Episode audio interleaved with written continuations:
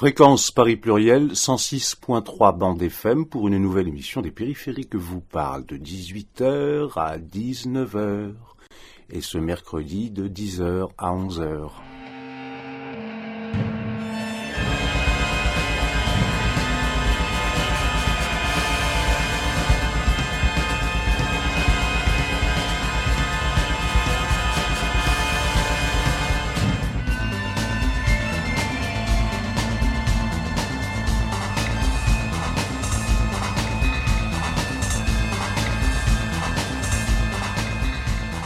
Aujourd'hui, vous allez pouvoir entendre les interventions qui se sont déroulées dans le cadre de l'atelier débat de l'Université du bien commun à Paris le samedi 12 octobre dernier sur les thèmes Les forêts, un bien commun à protéger, Histoire, actualité et perspective. Il s'agissait d'une première rencontre sur la question des forêts comme bien commun qui fera l'objet d'ailleurs d'une deuxième rencontre au, au printemps prochain sur les aspects beaucoup plus juridictionnels au plan international.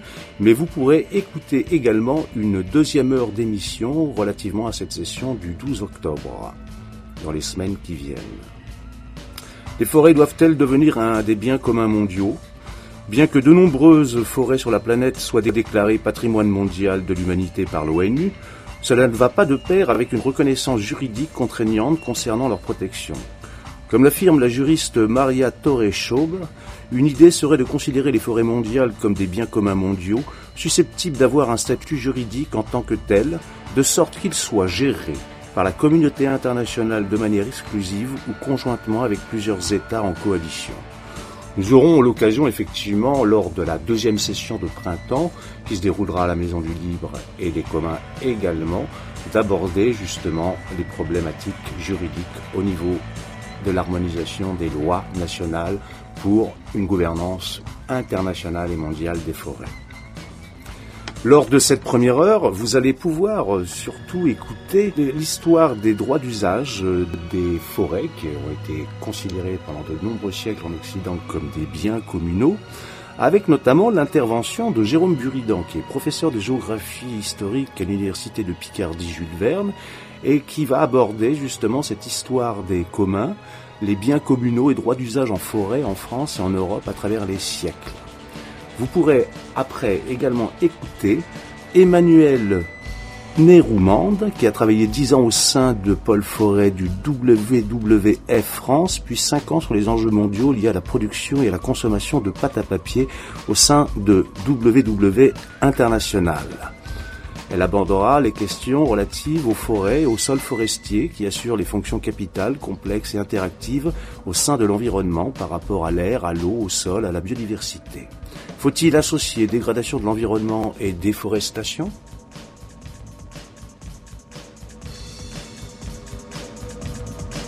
Je travaille sur l'histoire de la gestion forestière et l'impact de cette gestion forestière sur de très longs siècles sur euh, les environnements actuels et sur les propriétés des sols actuels. Donc je mets en lien une histoire de très longue durée. Dans le passé, je travaillais sur des pas de temps qui faisaient 200, euh, 300 ans. Maintenant, je remonte parfois à 2000 ans. Et puis j'essaye de voir avec mes collègues pédologues euh, les conséquences sur les environnements actuels. Et parfois, il y a des conséquences qui sont très importantes. Alors, je n'ai pas la prétention d'être un spécialiste des biens communaux. Vous avez invité en 2017 Nadine Vivier, qui était spécialiste des biens communaux, mais dans l'espace rural, pas en milieu forestier. En milieu forestier, il n'y a pas d'historien spécialiste des biens communaux, mais on travaille tous, euh, André Corvol, Arlette Brosselin, Pierre Dresser, tous les membres du groupe d'histoire des forêts françaises, on travaille tous euh, en lien plus ou moins direct avec cette question des biens communaux, des droits d'usage, parce que quand on travaille sur la forêt avant le 19e siècle, parfois au 19e ou 20e siècle même, on est toujours confronté à ces questions des droits d'usage et des droits d'usage qui peuvent avoir un impact sur la gestion forestière et sur les environnements jusqu'à aujourd'hui. Je vais essayer de faire un, tableau rapide de cette question des, droits d'usage en forêt, cette question des biens communaux en forêt. J'ai beaucoup travaillé sur la France, ça, constituera mon point de départ. Le, tableau qui est à, faire là-dessus est difficile à faire étant donné le, fractionnement des sources et la diversité des réalités locales. Déjà à l'échelle de la France, on a du mal à dresser un tableau euh, complet de cette question des biens communaux et des droits d'usage en forêt, tellement les situations locales sont complexes. Donc a fortiori en Europe, c'est encore plus complexe. Les sources sont euh, assez abondantes, mais elles sont fractionnées, elles sont très concentrées sur le XVIIIe et le XIXe siècle.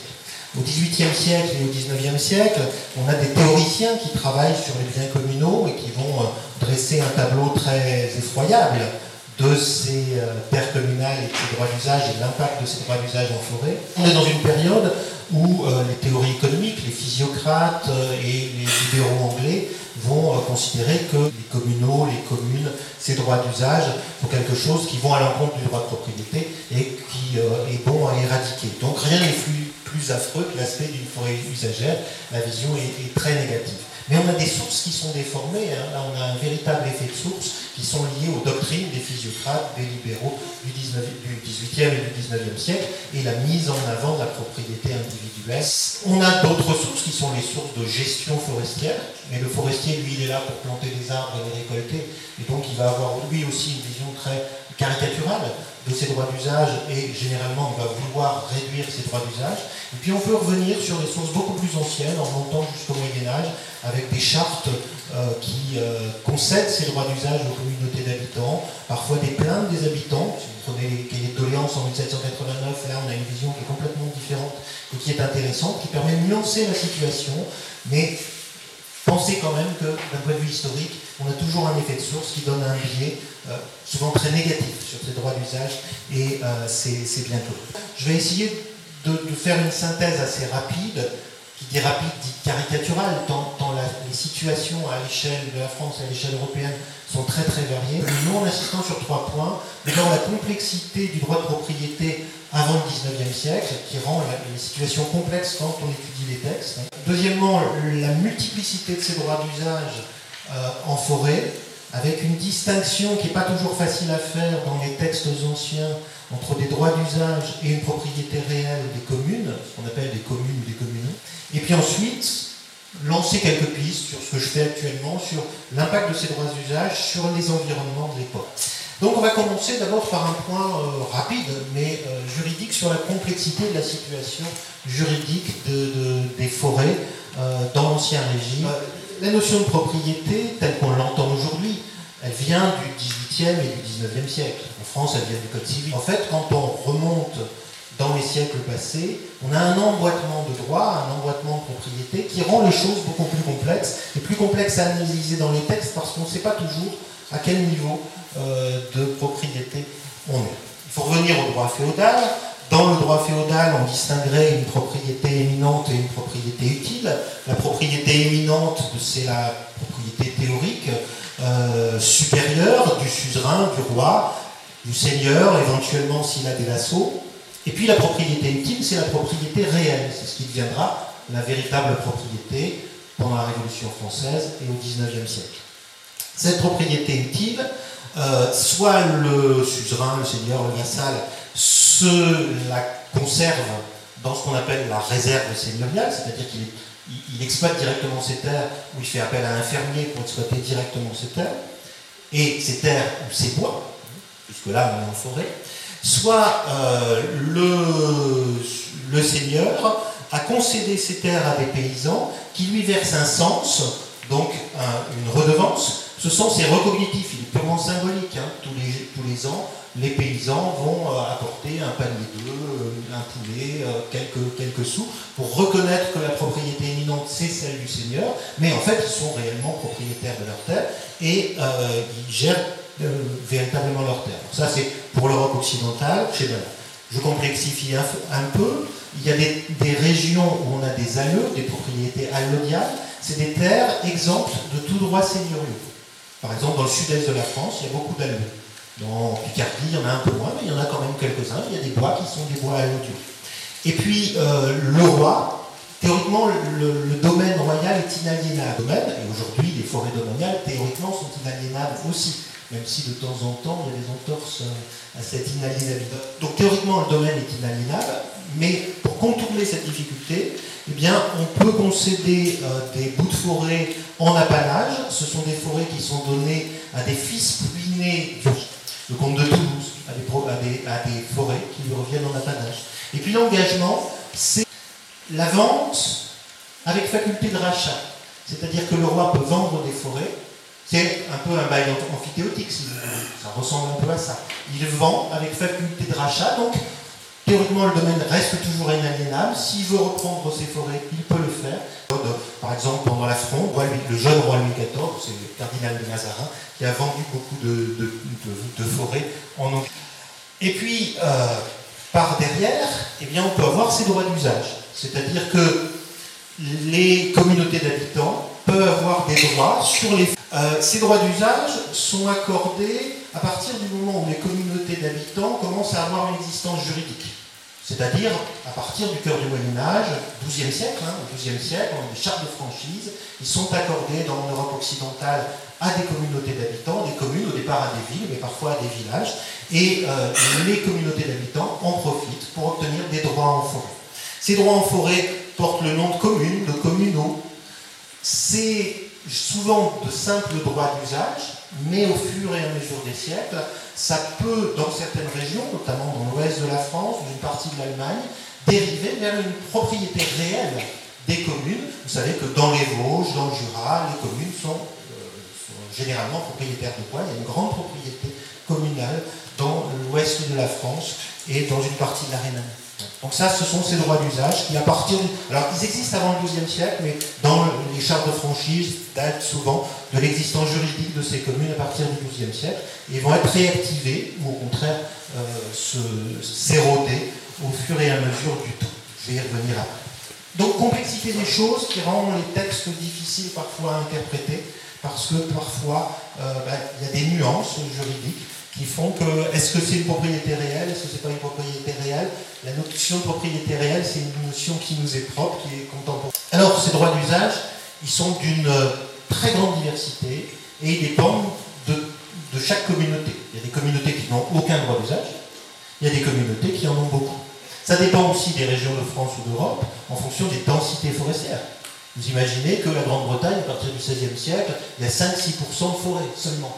Ça veut dire que les paysans, ils perdent presque immédiatement leur accès au bois. Et les communaux, la question des communaux au XVIIIe siècle en Grande-Bretagne est très importante, mais elle porte surtout sur ce qu'on appelle sur les zones humides et sur des terres vaines et vagues, sur des zones de friche, de landes, etc., plus que sur des zones de forêt, parce que les, les paysans en Angleterre ont été évincés des forêts très précocement.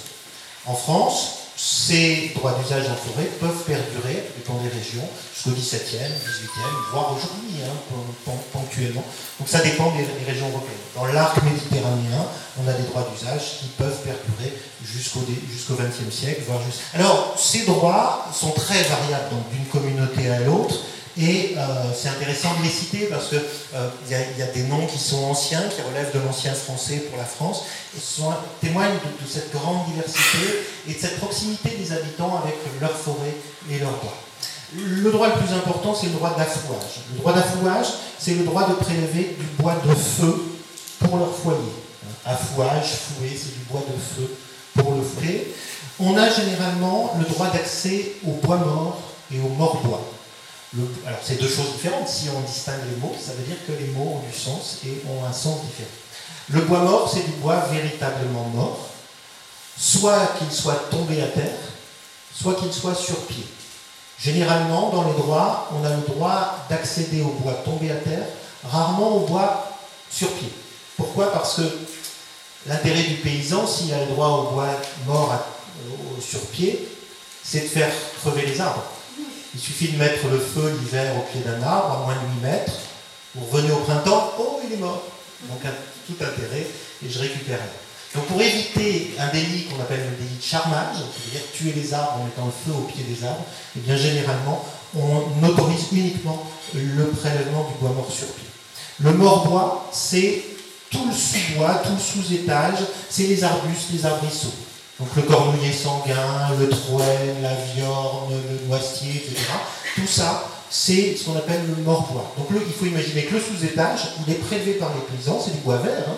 euh, il est prélevé par les paysans, et les paysans, en théorie, doivent laisser le chêne, le hêtre, les gros arbres. Il y a des communautés qui ont un droit de marronnage. Le droit de marronnage, c'est le droit de prélever du mérin. Aujourd'hui, le, terme mérin désigne le bois de tonnellerie.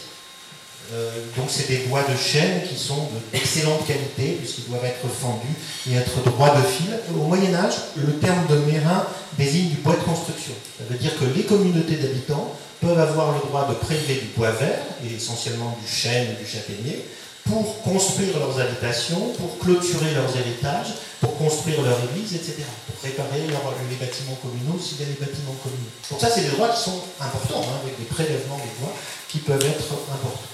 Et puis les droits les plus importants, ce sont les droits de faire entrer les troupeaux en forêt. Donc droit de pâturage. Le pâturage peut être réservé aux bêtes au mail, c'est-à-dire aux bovins. On considère que les ovins, les caprins ont la dent dure, arrachent les écorces, et en tout cas euh, dans l'Europe tempérée, on interdit généralement l'entrée des ovins et des caprins. Dans l'Europe méditerranéenne, il peut y avoir des droits de parcours sur les ovins et les caprins, dans des espaces qui ne sont pas forcément euh, considérés aujourd'hui comme forestiers. Ça peut être du saltus, des, des maquis, de la garrigue. Hein. La, limite entre forêt, maquis et garrigue, elle est complexe. Hein. C'est une question de densité, une question de, physionomie des peuplements.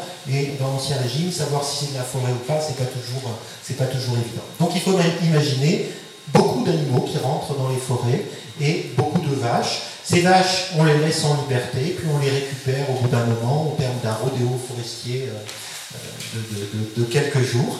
Hein. Alors, ça dépend des, coutumes euh, locales, ça dépend des coutumes provinciales. Parfois, c'est des troupeaux qui sont fractionnés, qui sont menés par des petits pâtres en forêt.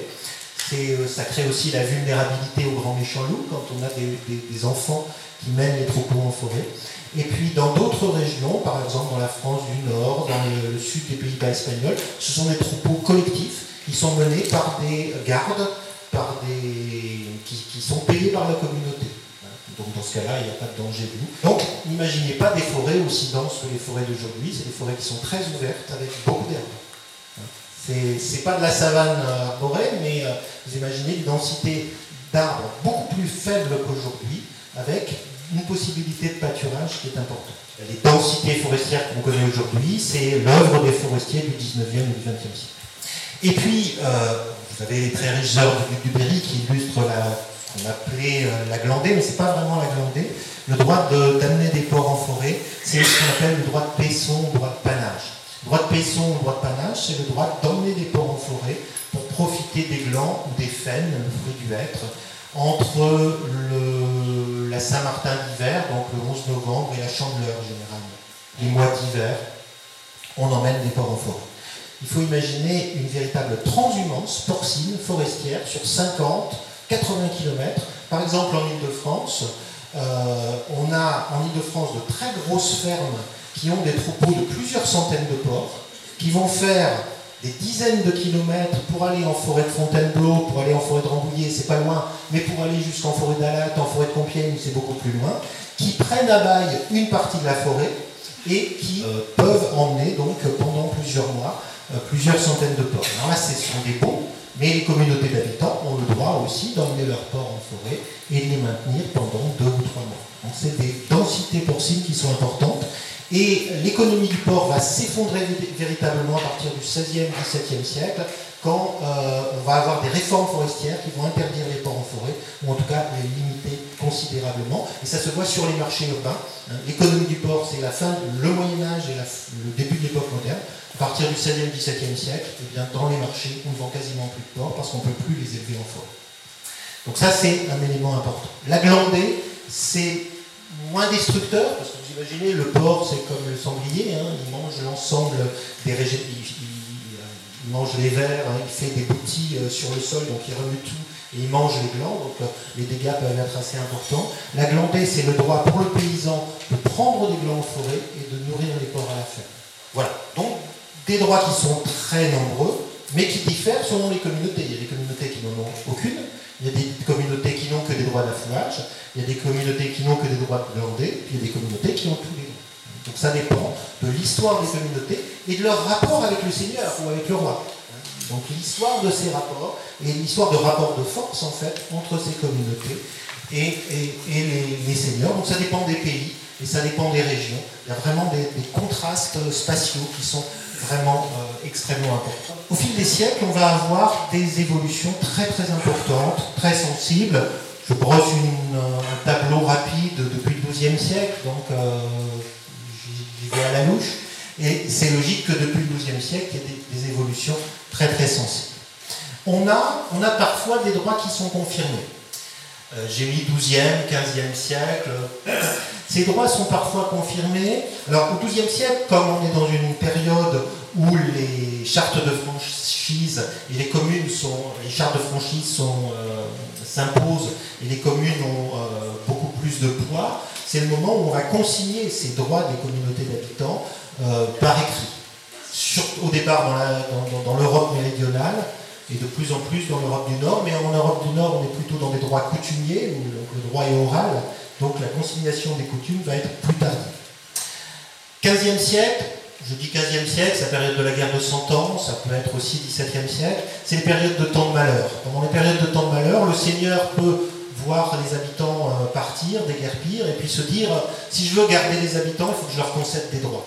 je vais leur concéder des droits d'accès au bois, puis en contrepartie, ils vont me verser des redevances sur mes terres ça peut être intéressant. Euh, mais l'évolution la, plus évidente, c'est des droits qui sont reniés et supprimés. Pendant les temps de malheur aussi, par exemple dans le Morvan, les communautés sont tellement faibles, tellement émiettées par la guerre de Cent Ans et, la peste, que les seigneurs reprennent tous les droits. Et à partir du XVIe siècle, il n'y a quasiment plus de droits d'usage dans le Morvan. Ils ont été quasiment euh, totalement érodés. Ce sont surtout les réformes forestières qui vont limiter les droits d'usage en forêt, donc bien avant le XVIIIe siècle. En Grande-Bretagne, c'est la fin du Moyen Âge et le XVIe siècle. En France, dès la fin du Moyen Âge et le XVIe siècle, il y a des réformes forestières. En Allemagne, en, Saxe et en Prusse, ça serait plutôt le XVIIIe siècle. Euh, donc ça dépend des pays et ça dépend de leur histoire forestière, mais ces grandes réformes forestières sont liées au fait, au fait que les prix des bois augmentent et que les propriétaires forestiers et l'État veulent s'emparer des ressources forestières et éliminer les paysans. Et donc on va avoir une élimination de la paysannerie, de l'accès au bois, très précoce avant le XVIIIe et le XIXe siècle. C'est en France la grande réformation des forêts royales qui commence avec Louis XIV en 1661, mais dès François Ier, il y a déjà une législation forestière, hein, même avant. C'est la grande ordonnance de 1669, toujours préparée par Colbert sous le règne de Louis XIV, qui sera remplacée en 1827 par le Code forestier. L'ordonnance de 1669, c'est déjà un véritable code forestier qui réglemente à la fois les forêts royales, les forêts ecclésiastiques, euh, les forêts. C'est assez simple, on va cartographier toutes les forêts, on imagine qu'on va le faire en 10 ans, on le fait en une centaine d'années. On va cartographier les forêts et on va réglementer tous les, tous les droits d'usage en forêt en partant du principe que tout ce qui n'a pas été autorisé par des textes antérieurs est interdit. Or, dans une grande partie de la France du Nord et même de l'Europe du Nord, le droit est oral. On a énormément de communautés qui vont perdre leur droit d'usage ou ne maintenir que des droits d'affouage sur le bois mort. L'image de la petite vieille qui va en forêt chercher du bois mort, c'est pas une image du XVIe siècle, parce qu'au XVIe siècle, les paysans peuvent aller en forêt chercher du bois vert. L'image de la petite vieille qui va en forêt chercher du bois mort, c'est une image du XVIIIe, XIXe siècle, parce qu'ils n'ont plus que ça comme droit. Ils ont vu ces droits s'éroder. Euh, alors c'est vrai euh, pour, les forêts de plaine. Les partages de communaux euh, sont assez limités en fait. quand on permet en France, à partir de 1750-1793, de partager leurs biens communaux, pour, la forêt, les communautés maintiennent. Hein. Donc les partages ont été limités. Et puis la politique de restauration des terrains montagne qui s'est faite euh, dans une grande partie de l'Europe, l'Espagne, euh, l'Italie, euh, la, France, a évincé une grande partie des communautés de l'accès au pâturage, de l'accès au bois, ou de, replantation forestière ou d'une gestion forestière qu'on considérait plus rationnelle pour limiter l'érosion, la torrentialité. Autant, je vais terminer par euh, l'impact environnemental, avec quelques pistes sur les travaux qu'on fait euh, actuellement euh, sur quelques forêts, notamment la forêt de Saint-Gobain ou la forêt de Compiègne, qui sont actuellement mes, terrains de jeu. Cette forêt de Compiègne, 14 500 hectares, c'est une forêt qui existe depuis l'époque médiévale. On pense que dans l'Antiquité, il n'y avait pas de forêt dans, la zone de Compiègne. c'est la première grande forêt de, liée à la vénerie, à la chasse à cour du Cer, où on trouve le premier carrefour en étoile qui a été créé sous François Ier en 1521. Donc dès le XVIe siècle, les euh, rois ont essayé de s'emparer de l'espace en reniant les droits d'usage euh, qui étaient malgré tout assez importants. On s'aperçoit qu'au XVIIIe siècle, on a en forêt de, de Compiègne, sur ces 14 500 hectares, beaucoup de friches et de landes, hein, donc des zones humides, mais beaucoup de friches et de landes. Sur la carte de 1728, ça représente peut-être 15 ou 20% de la surface. Euh, sur les inventaires qui sont réalisés dans les années 1750, on arrive à 45% de la surface qui serait en friches et landes. En fait, si on met en relation ces friches et landes avec les droits d'usage, on s'aperçoit que les droits d'usage remontent parfois au Xe siècle, voire avant le Xe siècle, et concernent une quantité impressionnante de maisons et de communautés. Il peut y avoir des hôpitaux qui ont des droits d'usage, des nobles qui ont des droits d'usage sur la forêt, mais majoritairement ce sont toutes les communautés qui sont riveraines.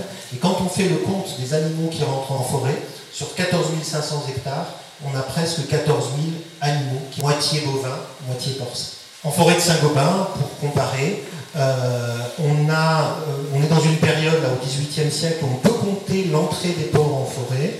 Euh, on a donc une période où le nombre de porcs est considérablement réduit par rapport au XVIIe siècle, mais il y a des années où il y a 1200 porcs qui rentrent en forêt.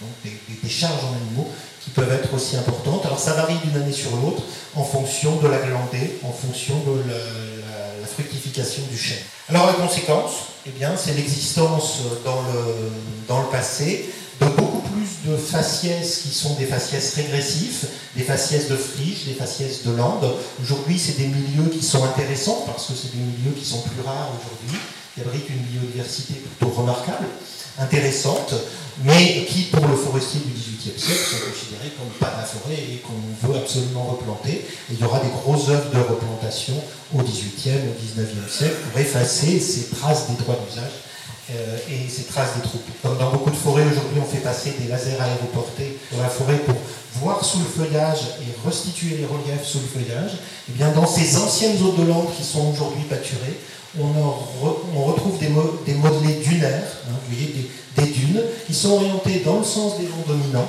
En fait, on avait des sables soufflés, on, l'a, retrouvé aussi à Fontainebleau de la, même manière, hein, qui sont remobilisés au XVIe, XVIIe, XVIIIe siècle, parce que c'est des zones qui sont extrêmement ouvertes. Et quand on fait des profils de sol, on est ici sur ces sables soufflés, ce qu'on appelle des sol ou des pots de sol. Eh bien, c'est joli, hein, c'est, des, sols qui sont très beaux, on a de très très beaux bestiaires de sol eh on a euh, des, formes de podzol qui indiquent une ancienne végétation de l'Ande. Donc les sols nous disent leur histoire. Hein. On retrouve à l'intérieur des traces de gousiers, hein, ces insectes qui euh, roulent des bouses pour, et les enterrent dans le sol pour pondre leurs œufs, qui ne sont plus actifs aujourd'hui, hein, qui datent euh, du passé. Et puis on a des sols qui sont enterrés par d'autres dépôts, donc des paléosols, qui sont recouverts par des dépôts dunaires. Et on retrouve des charbons de bois qui permettent de dater ces, de dater ces. Donc pour terminer, grande diversité de situation à l'échelle locale, ça c'est une évidence. A fortiori, on a déjà du mal à faire une synthèse à l'échelle de la France, donc à l'échelle européenne, c'est déjà complexe. Euh, image très négative de ces droits d'usage qui sont véhiculés par les courants libéraux, physiocrates et euh, libéraux anglais au XVIIIe et au XIXe siècle, donc une vision déformée et un effet de source. Un impact environnemental non négligeable durant cette période du XVIIIe siècle. C'est sûr que les, droits d'usage en forêt ont un impact non négligeable, mais il faut imaginer que ce système a tenu depuis au moins le cœur du Moyen Âge. Donc, euh, mais pourquoi l'impact environnemental est non négligeable durant cette période? C'est parce qu'on est la période où l'accroissement démographique est maximal dans les campagnes, jusqu'aux années 1840-1860, et donc une pression sur l'espace qui est vraiment très importante qu'on ne connaissait pas dans des siècles ultérieurs. Donc euh, c'est compliqué, il y a des effets de conjoncture qui, euh, qui jouent beaucoup.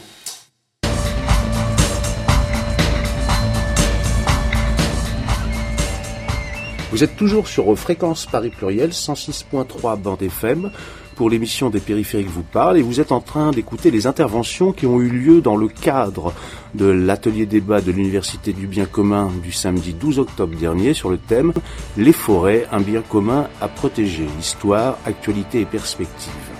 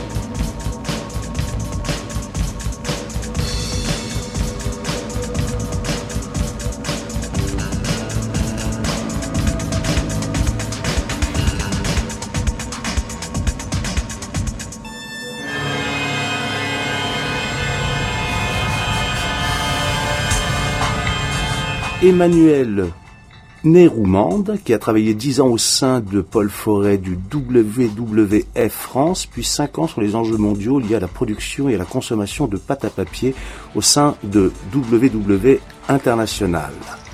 Et en Indonésie, euh, quand j'y étais, euh, l'homme et la forêt étaient en symbiose parfaite. J'étais en Indonésie, euh, sur l'île de Sumatra, dans le parc national Bukit lequel, dans lequel vivait et vit encore un peuple indigène appelé les Talang Namak.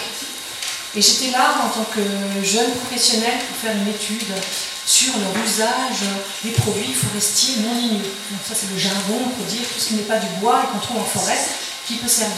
Font partie des populations les plus pauvres au monde. Ils n'ont pas d'argent en fait, puisqu'ils vivent tout, la forêt leur donne tout. Euh, l'alimentation, euh, le bois de chauffage, euh, les médicaments. Alors ils plantaient un peu de caoutchouc, de caoutchouté pour, pour, le vendre, pour avoir un petit peu d'argent, pour s'acheter du savon, quelques habits mais c'était euh, tout à fait euh, réduit comme, comme usage. Ah, je me suis dit, mais en fait, on m'avait envoyé pour faire une étude pour voir quel était leur rôle dans la déforestation. Ok, ils coupent quelques arbres pour porter leur caoutchoutier, mais la forêt, elle se porte très bien. Enfin, ils font partie de la forêt. Eux la forêt, c'est la même chose. Par contre, il y avait une route qui passait dans le parc qui avait été construite par, par une grosse entreprise de plantation d'huile de palme. C'était déjà le début à l'époque.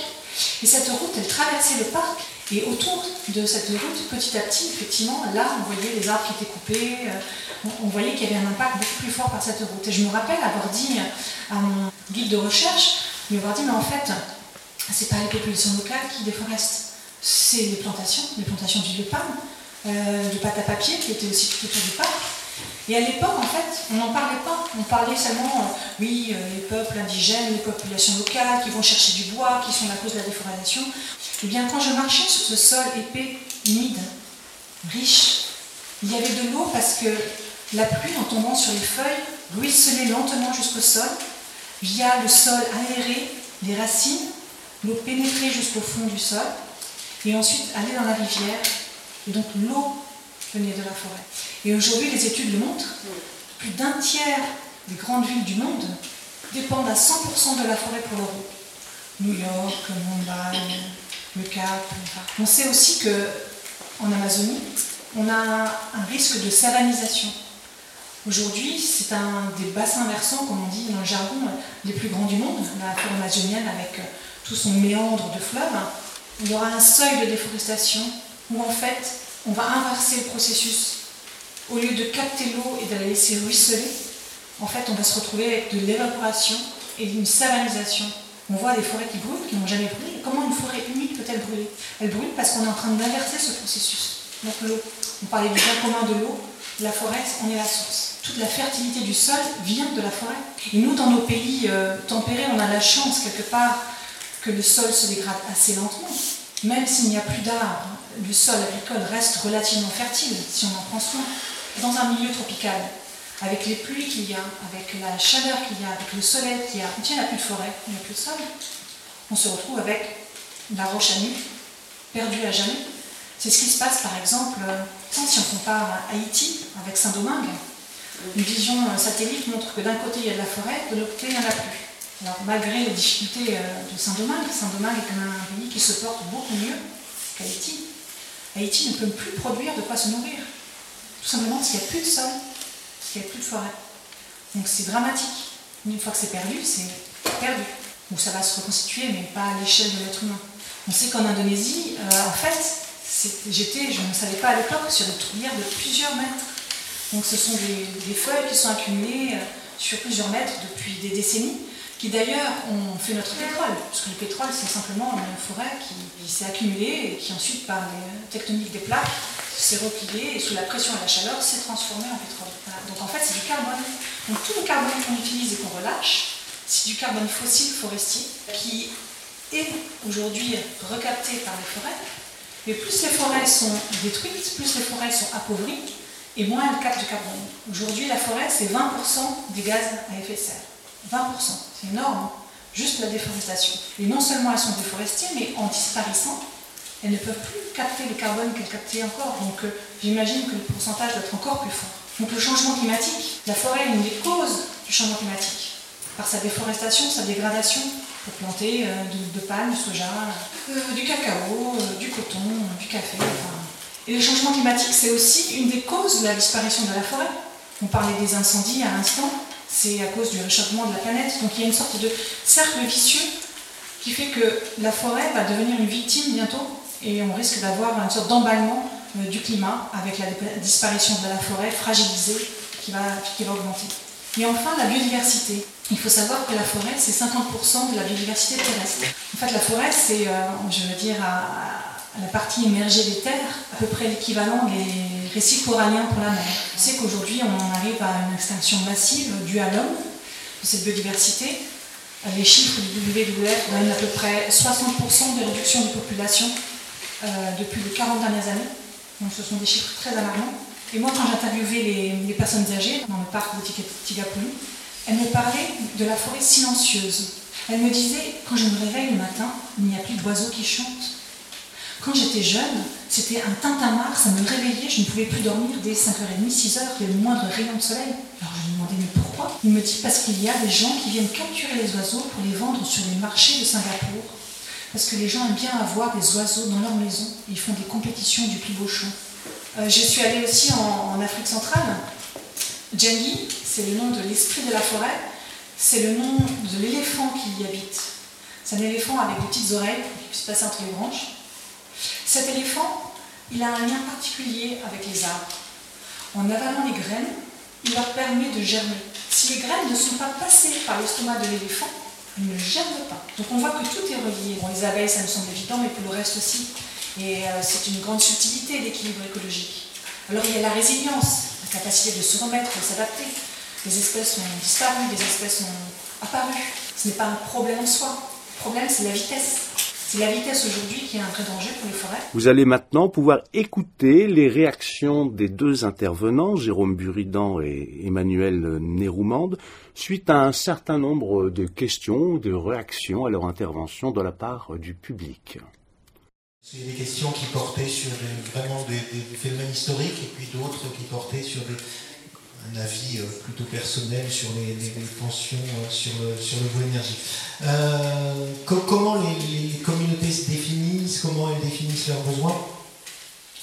Les, communautés d'habitants prennent un, statut juridique à partir de l'époque médiévale, hein. c'est-à-dire que ça devient une personne morale qui peut rester en justice, qui peut posséder des biens, qui sont des biens communaux, des bâtiments, des terres, des, zones de parcours.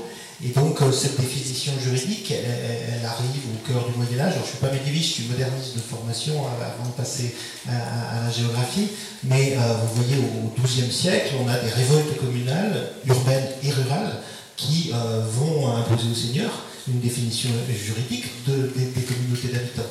Et petit à petit, ça fait tache d'huile et euh, on, va avoir donc euh, avec des inégalités selon les régions qui peuvent être, euh, selon les régions d'Europe, qui peuvent être extrêmement, extrêmement importantes. Après, ça tient d'un rapport de force entre les communautés. Il y a des communautés qui n'ont quasiment aucun droit d'usage. En Champagne, il n'y a pas beaucoup de droits. Les droits d'usage sont beaucoup limités. Je vous ai dit en Morvan, le rapport de force était très mauvais. Et ils ont perdu tous leurs droits au 15e, au 15e siècle alors qu'en euh, Lorraine, dans les Vosges, ils sont, euh, euh, notamment pendant la guerre de 30 ans, en position relativement de force et ils arrivent à maintenir des droits et, et, les maintenir comme une véritable propriété. Alors après, il y avait la législation forestière, et je ne sais plus qui avait posé la question, et, le contexte de 1661, la cartographie, les résistances. Alors cette législation forestière, là c'est un exemple français, mais en dans d'autres pays, on a des, chronologies qui peuvent être différentes. En France, elle existe depuis le, Moyen Âge, hein, depuis le XIVe siècle. On a euh, des maîtrises des eaux et forêts avec une législation euh, forestière qui se met en place. Mais cette législation forestière euh, est souvent renouvelée et c'est la preuve qu'elle n'est pas très bien appliquée. quand une loi est appliquée, il n'y a pas besoin de la renouveler.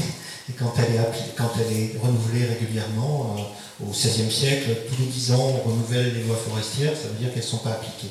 Et à partir de, Louis XIV, on va avoir une législation forte. 1661, c'est la réformation des forêts royales, des forêts qui appartiennent au roi, équivalent de nos forêts domaniales, si vous voulez.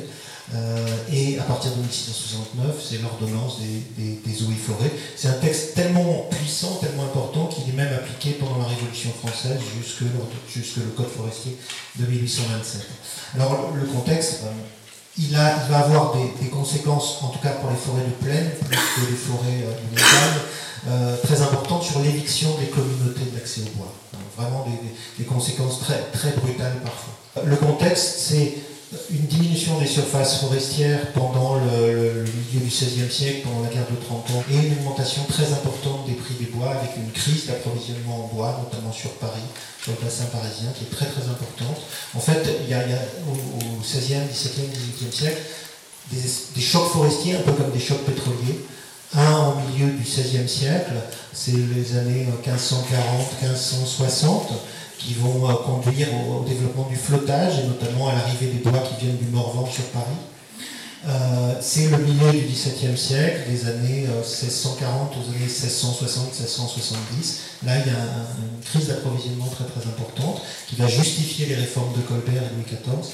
Et puis, à partir de 1770, on s'aperçoit que ça n'a pas bien fonctionné et il y a à nouveau une crise qui va durer jusqu'aux années 1815 et 1820. Et donc dans ce contexte-là, eh les propriétaires vont reprendre leurs droits sur les forêts, le roi lui-même qui est propriétaire forestier va le faire aussi, et on va évincer les communautés d'habitants de l'accès au bois. Sauf en montagne où la chronologie sera plus tardive, et on sera plutôt sur des chronologies du 19e, du 19e siècle. Alors c'est logique qu'il y ait des résistances parce que on est dans un système agropastoral où les communautés vivent de l'accès au bois et, du pâturage. Les communautés sont complètement déstabilisées. Ça veut dire qu'on a des révoltes paysannes qui sont liées à la privation d'accès au bois. On a des gardes forestiers qui sont zigouillés par les, communautés d'habitants. C'est très violent. Hein. Il faut une à deux générations pour que les comportements se normalisent. Mais pendant une à deux générations, il y a des violences qui sont considérables contre les gardes forestiers, contre les agents de maîtrise des eaux et forêts, parce que c'est la survie des communautés d'habitants qui est en jeu. Et ça va durer jusqu'au début du XVIIIe siècle à peu près. Et après, les comportements vont se normaliser et euh, les paysans vont être évincés de l'accès au bois. Ça signifie que, euh, alors la cartographie, elle est, importante parce que euh, pour maîtriser, pour évincer les communautés de l'accès au bois, il faut, on peut les évincer d'un point de vue juridique, leur dire ça vous avez le droit de faire, ça vous n'avez pas le droit de faire, etc. Ça veut dire que les droits d'affourage, s'ils sont maintenus, ils peuvent se maintenir jusqu'à aujourd'hui. Hein. et dans les Vosges, vous avez des communautés qui ont encore des, affouages jusqu'à aujourd'hui. Pour la forêt de Compiègne, par exemple, euh, l'Hôtel-Dieu de Compiègne a encore des droits d'accès au bois, donc ils ont un droit de chauffage, ils, ont des, des de bois qui leur sont donnés ils sont vendus après pour l'hôtel-dieu de Compiègne, mais c'est des droits qui remontent au XIIe siècle. Donc l'espace, il faut le cartographier, le cartographier avec grande précision. Une fois que l'espace est cartographié, il faudra beaucoup de temps, hein, c'est très compliqué. D'abord, on cartographie la périphérie des forêts, pas l'intérieur, pas les parcelles. On se fiche un peu de la gestion forestière. L'important, c'est plutôt de cartographier les limites. Et puis ensuite, pour les, les, les ancrer dans l'espace, on va faire un bornage, on va installer des bornes. Les bornes, c'est très simple. Plus elles sont anciennes, plus elles sont grosses. Donc les bornes du XVIIe siècle sont gigantesques. Elles pèsent 200, 300 kg. Une borne aujourd'hui, elle est en plastique, un tracteur roule dessus. Hein, Donc de très grosses bornes qui doivent être témoignées. C'est-à-dire qu'on met du verre pilé, de la brique pilée sous la borne. Comme ça, si les paysans les arrachent la nuit, on retrouve l'emplacement de la borne. Le bois, c'est, toute chose égale par ailleurs, le béton et le pétrole de l'époque. Hein. Donc c'est un produit qui est stratégique, qui est vraiment stratégique. Les bornes ne suffisent pas, on rajoute des fossés de propriété. Le fossé, c'est un, un profil dissymétrique on jette la terre du côté du propriétaire. Et c'est des fossés qui font 1m50 de profondeur. Il faut une heure pour creuser un mètre cube de terre, pour enlever un mètre cube de terre. Donc sur des forêts qui font euh, des 20 km de périmètre, vous imaginez le temps de travail qui a, été euh, nécessaire, et on les retrouve encore aujourd'hui euh, de manière très très nette. Donc des fossés, des bornes, et on va arriver en fait à ce qu'on appelle à l'époque le dérivement des bois. Essayer de, m'expliquer d'un point de vue paysager. Aujourd'hui, ça nous semble assez normal d'avoir de l'espace agraire et puis d'un seul coup, pouf, de la forêt. Et ce type de paysage, c'est un paysage qui est totalement anthropique et un paysage qui est né au XVIIe et XVIIIe siècle, ce qu'on appelle le dérivement des bois, c'est-à-dire la, délimitation de la dérive de la forêt, de la limite de la forêt. Ce qu'on avait au Moyen Âge ou au début de l'époque moderne, c'était des zones de, transition, des espaces arbustifs, préforestiers, qui étaient très pâturés, Et donc un espace de transition entre l'espace agraire et l'espace forestier. Euh, on pouvait rentrer dans une forêt très profonde et très dense quand on était loin des communautés, puis entre deux, c'était des entre-deux, c'était pas facile à. C'était, des, des savares, c'était du saltus, c'était des zones intermédiaires. Et puis, les forestiers arrivent au XVIIe siècle, ils disent là c'est la limite de la forêt, les paysans ont le droit d'être dans l'espace agraire, ils n'ont plus le droit d'être en forêt, et là où il y a des friches, des landes, des terres vénévaques, on va les planter. Et à partir de ce moment-là, on va avoir un paysage très tranché avec de l'espace agraire et de l'espace forestier. Mais quand on regarde les documents du XVIIe siècle, parfois on a un flou entre qu'est-ce qui est forestier, qu'est-ce qui n'est pas forestier, parce que c'est des, espaces de parcours, c'est des espaces de friches, de landes, des incertains, des espaces incertains. Et euh, ces espaces ne sont pas tranchés. Et la cartographie aide de manière très nette à, résoudre cette question-là de, la propriété forestière. Enclosures en clôture en France, en fait, c'est un phénomène agraire. Euh, j'aurais pu en parler comme élément de contexte du XVIIIe siècle, à partir de 1750, le, droit de partage des communaux, euh, on est dans ce contexte-là, mais en fait, vous voyez, la chronologie forestière, elle, se fait un peu avant, un siècle avant ce mouvement des enclosures, et euh, en fait, on a un, phénomène qui est à peu près similaire, mais avec un décalage chronologique qui est assez net. Les communautés ont été évincées de l'accès au bois avant d'être évincées d'autres types de formations que sont euh, les terres vagues, que sont les zones humides, etc. Et c'est lié aussi effectivement à une intensification de la production forestière. Les prix des bois augmentent, on va gérer de mieux en mieux les forêts et on va intensifier la production forestière. Donc en fait le mouvement, vous avez raison, est tout à fait parallèle, mais avec des chronologies différentes. Mais on a le même mouvement. Après, on arrive à des questions. Euh, parc national de forêt feuillue, euh, en, Champagne, on, a un paradoxe sur. C'est que dans le passé, les parcs nationaux, ils étaient dans des espaces qui étaient relativement peu. Le parc du Mercantour, un des premiers parcs, les hommes, il y en a, mais il n'y en a pas énormément quand même. Et euh, les parcs nationaux, c'était une mise sous cloche de l'espace. Dans les théories de la biologie de la conservation, euh, l'idée, c'est d'avoir euh, peu d'influence humaine sur des milieux qu'on croit naturels, entre guillemets. Euh, et puis on arrive aujourd'hui, avec le parc marin par exemple, avec le parc national des Cévennes, à avoir ces périmètres de protection, puisqu'un parc national c'est un périmètre de protection, qui, qui, porte sur des espaces très anthropisés. Et parc national de forêt feuillue, c'est un espace extrêmement anthropisé avec une forêt qui est une forêt récente, qui n'est pas une forêt ancienne, même s'il y a des noyaux de forêt ancienne dans ce parc national de forêt feuillue, puisqu'on est euh, à la limite de la Haute-Marne, de la Haute-Saône, dans des zones où on avait des forêts d'industrie. Des forêts qui étaient euh, soit euh, envoyées pour les villes pour fournir du bois de feu, soit pour des forêts qui étaient gérées pour l'industrie, pour les hauts fourneaux dans le passé, pour, le, pour les verreries éventuellement, euh, donc des forêts qui étaient extrêmement gérées. Voilà, donc là on a un paradoxe, un nouveau modèle peut-être de parc naturel à, inventer, où les hommes auraient une place un petit peu, et les communautés d'habitants aussi. Alors je ne suis pas au courant là, de la question de l'affouage et du tirage au sort. Euh, ce, que, ce qui, d'un point de vue juridique, en fait, un affouage, c'est un accès au bois qui est gratuit aux communautés d'habitants et s'il y, aurait, s'il y avait une, redevance, ça s'appellerait d'un point, de vue juridique un menu produit. C'est-à-dire qu'on en tirerait de l'argent. Hein. un menu produit. Le menu produit, c'est le fait de faire payer aux, habitants l'accès au bois. C'est des, des, droits qui sont à 3 euros, 4 euros le ster, par exemple. Mais non, non, non, non, non. C'était 4 euros il y a 20 ans. Mais ça dépend, ça, ça, dépend, ça dépend des communautés. Ça dépend des communautés. énormément mais ça dépend des communautés. Hein. Là, aussi, c'est des négociations avec les conseils municipaux. Ça peut être, c'est compliqué. Mais là, je suis pas, je suis pas. On en vient au débat actuel sur la, gestion forestière. Difficile de s'engager là-dedans parce que c'est vraiment. Surtout qu'on risque de faire des caricatures. Vous savez que les forêts euh, de, de l'État, c'est 12% de la superficie forestière en France Forêt communale et forêt des établissements publics, c'est 18%, et la forêt privée, c'est 70%. Donc la grande majorité des forêts, c'est de la forêt privée. Hein. Les forêts domaniales sont une grande minorité des forêts. Euh, alors, on a des modes de gestion qui sont complètement différents, et dans forêt privée, on est marqué par une atomisation totalement de la propriété, à force d'héritage. On a beaucoup de micro-propriétaires qui ont un demi-hectare, un hectare, et qui ne gèrent pas la forêt. Mais ne pas gérer la forêt, c'est très bien pour, l'environnement. Hein. Ça fait des îlots de sénescence, des îlots de vieillissement. C'est super pour l'environnement. Et on a 47% de la forêt qui n'est pas exploitée en France.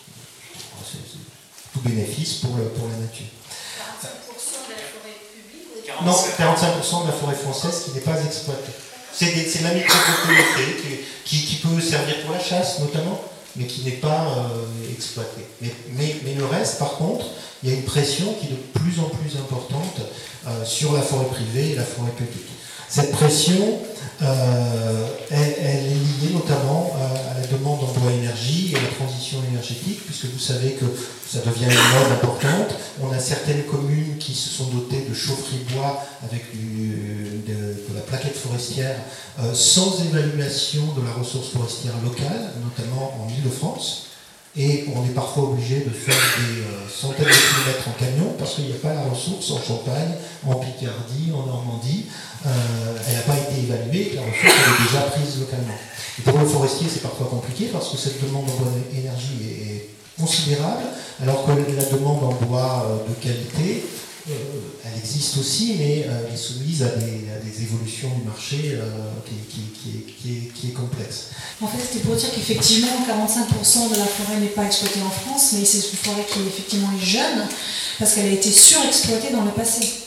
La forêt a été surexploitée. Euh, bon, alors, c'est vrai que les communs ont quelque chose de positif sur le plan sociétal. Il y a aussi quand même eu avec euh, le, pâturage, les communs, etc., euh, plus tout l'usage qui a été fait de la forêt pour la révolution industrielle, donc comme énergie pour les usines, la forêt a été extrêmement appauvrie. Donc aujourd'hui, en fait, elle se reconstitue. Donc quand on entend les forestiers qui disent oui, alors la forêt se porte bien parce qu'elle augmente en surface, en volume, etc., en fait, c'est une forêt pauvre qui fait, essaie de retrouver une forme de maturité, mais on en est encore très loin. Donc euh, mettre en, effectivement au parc des zones qui sont relativement jeunes, c'est bien parce que ça permet de les laisser vieillir. Et se dire, on a plein de forêts inexploitées, allons-y, faisons du bois chauffage. Attention, au siècle dernier, ça nous a conduit à, vraiment des grands problèmes euh, au niveau euh, à la fois des sols et de la biodiversité. Et il faut imaginer qu'au début du 19e siècle, on avait 12-13% de, la, surface en forêt. Aujourd'hui, on en a 30%, ça veut dire que la moitié de la forêt française, c'est une forêt récente. C'est des forêts jeunes récentes qui ont été soit plantées, soit euh, qui sont venues d'accrues, donc euh, de, des prises agricoles en fait. Euh, et souvent, elles sont très pauvres en biodiversité. Donc actuellement, on est dans un marché qui est relativement sous tension, mais ça dépend des, des, produits, puisque avec la crise sanitaire qui est liée en grande partie au changement climatique, on a des crises de mortalité importantes, par exemple sur l'épicéa, qui font qu'il y a des prix de certains produits qui s'effondrent littéralement parce qu'on est obligé de purger les forêts. Euh, par exemple, la forêt de Verdun, mais toutes les forêts du, nord du nord-est de la France et euh, de la Belgique et de la Rhénanie, euh, où on a planté beaucoup d'EPCA depuis les années 50, qui ne sont pas forcément à, leur place sur, sur ce, type de sol, sont atteints par le scolite on est en train de purger totalement ces forêts qui meurent en quelques, en quelques mois. En forêt de Verdun, on va purger 20% de la forêt en un an quasiment. Donc euh, les prix d'épicéa sont en train de, tomber. Le frêne est, malade de la calarose, qui est lié à un champignon. On est en train de purger une grande partie des forêts du frêne. Donc là, les prix des bois s'effondrent. Par contre, on a une demande internationale qui peut être forte sur certains bois de qualité.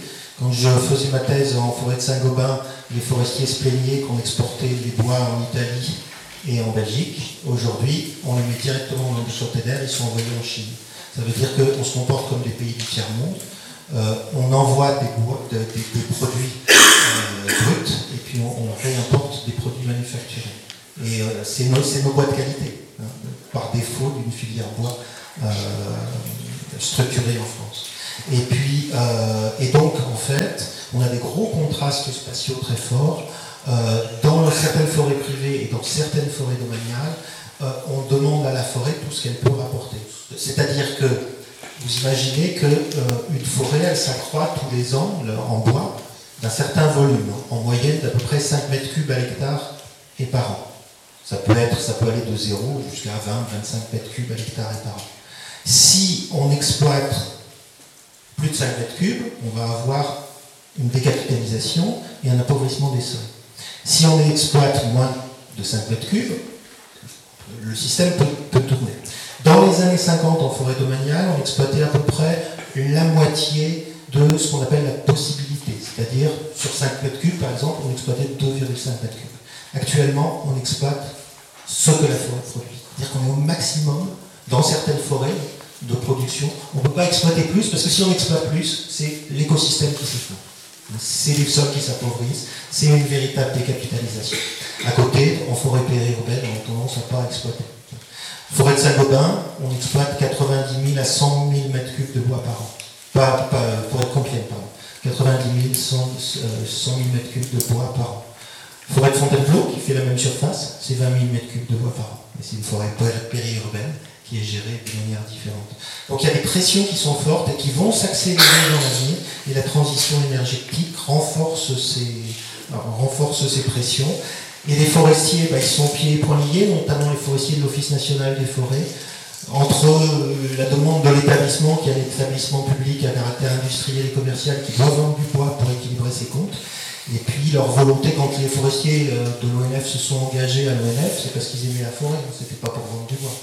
Et c'est pas facile aujourd'hui euh, d'être forestier à l'Office national des forêts. Les tensions, elles vont s'accroître avec, avec la demande en bois. Hein.